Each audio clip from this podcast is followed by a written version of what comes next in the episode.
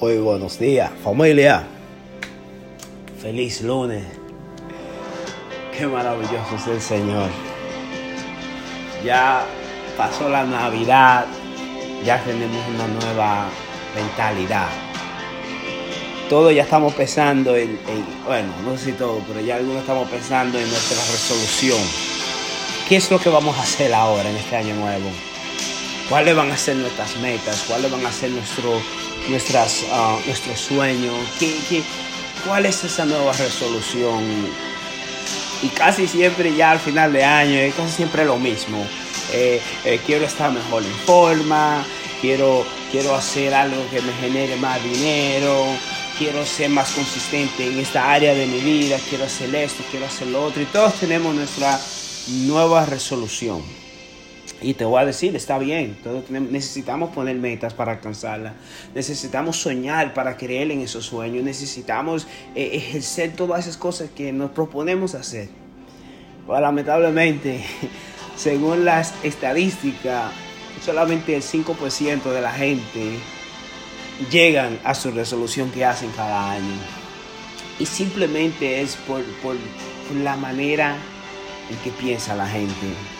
Ahora, no voy a hablar acerca de los pensamientos, pero voy a hablar acerca de una de las resoluciones que como creyentes debemos tener en nuestra mente, si es que creemos en Cristo.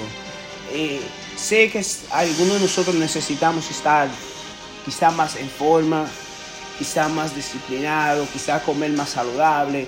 Bueno, no sé cuál será tu resolución este año, pero hay una que yo sí sé que Dios está esperando de ti y de mí que nuestra lealtad sea 100% para Él.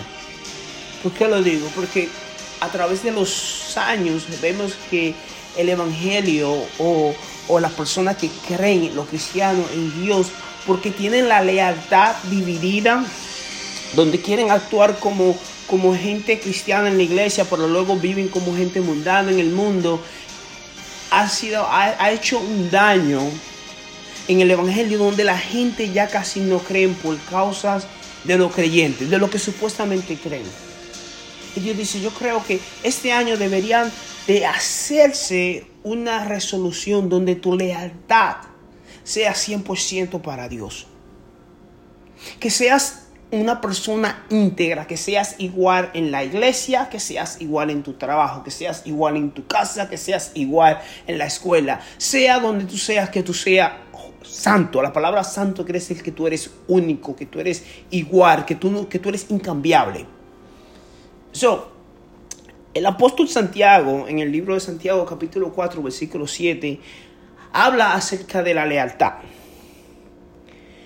Y dice, así que humíllense delante de Dios, resistan al diablo y él huirá de ustedes.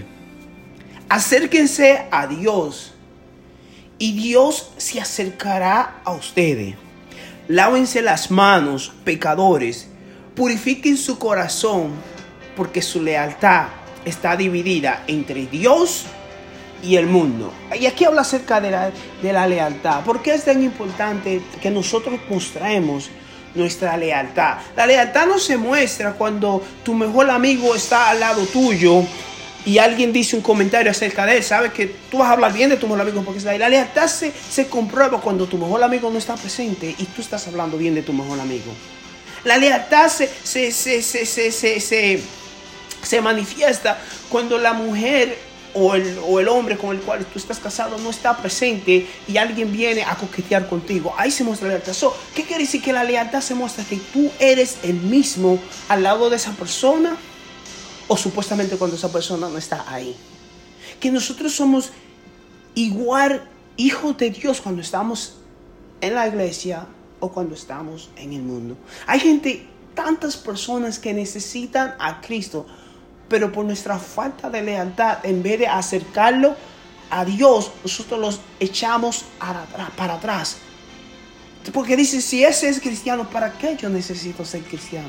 Lo que está diciendo, este hombre vive como si fuera hijo del diablo igual que yo. Y cuando una persona le llaman hijo del diablo, hay mucha gente que, que se ofenden. Los fariseos se ofendieron cuando Jesucristo le dijo hijo del diablo. Pero ¿qué es un hijo del diablo? Tenemos que entender que en Efesios capítulo 1, una persona hijo del diablo es una persona que está muerta. Pero también obedece a las, a las órdenes del diablo o hace lo que el diablo quiere. Según Efesios capítulo 2, versículo 1 dice, antes ustedes estaban muertos a causa de su desobediencia y sus muchos pecados vivían en pecado igual que el resto de la gente, obedeciendo al diablo, el líder de los poderes del mundo invisible, quien es el espíritu que actúa en el corazón de los que se niegan a obedecer a Dios. Ah, eh, cuando vivimos en pecado queremos decir, no, es que Dios entiende mi debilidad yo soy homosexual y, y Dios lo entiende porque es que, es que me llaman tanto la atención los hombres o las mujeres, oh, es que me llaman tanto la atención las mujeres. Dios, Dios lo entiende. No, no, aquí la palabra de Dios dice correctamente que cuando nosotros no obedecemos a Dios, nos negamos a Dios, somos hijos del diablo. No, pero es que yo entiendo que yo me, yo me, me, me, me estreso mucho y necesito esa marihuana. Dios lo entiende. Dios, Dios entiende que yo, que yo necesito el alcohol. Como que como queremos pintar a un Dios que nos va a amar, que nos va a hacer todo por nosotros, a pesar de que nosotros vivimos en desobediencia. La palabra de Dios dice que Dios, porque amó a su Hijo, dio a su Hijo. Para que todo el que Él crea no se pierda, mas tenga vida eterna. ¿Qué quiere decir? Que la única manera que nosotros podemos tener vida eterna es si seguimos y creemos en ese que murió en la cruz. Bueno, pues vamos a seguir. Versículo 3 dice, todos vivíamos así en el pasado, siguiendo los deseos de nuestras pasiones y la inclinación de nuestra naturaleza pecaminosa.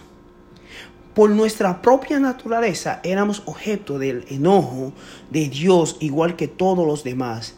Pero Dios es tan rico en misericordia y nos amó tanto que a pesar de que estábamos muertos por causa de nuestro pecado, Dios nos dio vida cuando levantó a Cristo de los muertos. Es solo por gracia de Dios que ustedes han sido salvados. Dios nos amó tanto que nos dio un motivo para ser fiel. Nos dio a Jesús, nos dio un motivo para ser leal, nos dio a Jesús como ejemplo. Jesús fue leal a Dios en todo momento, en toda circunstancia. Por eso le llamaban el Santo de Israel, porque Él era el mismo siempre. Y Dios lo que anda buscando por gente que sean leales, que sean fieles, que puedan manifestar el amor y la obediencia a Dios. Mañana voy a seguir con la segunda parte porque se me acabó el tiempo.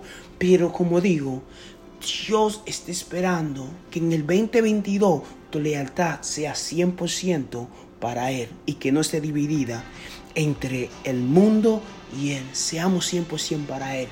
Porque hay mucha gente que te está mirando y tú no lo sabes.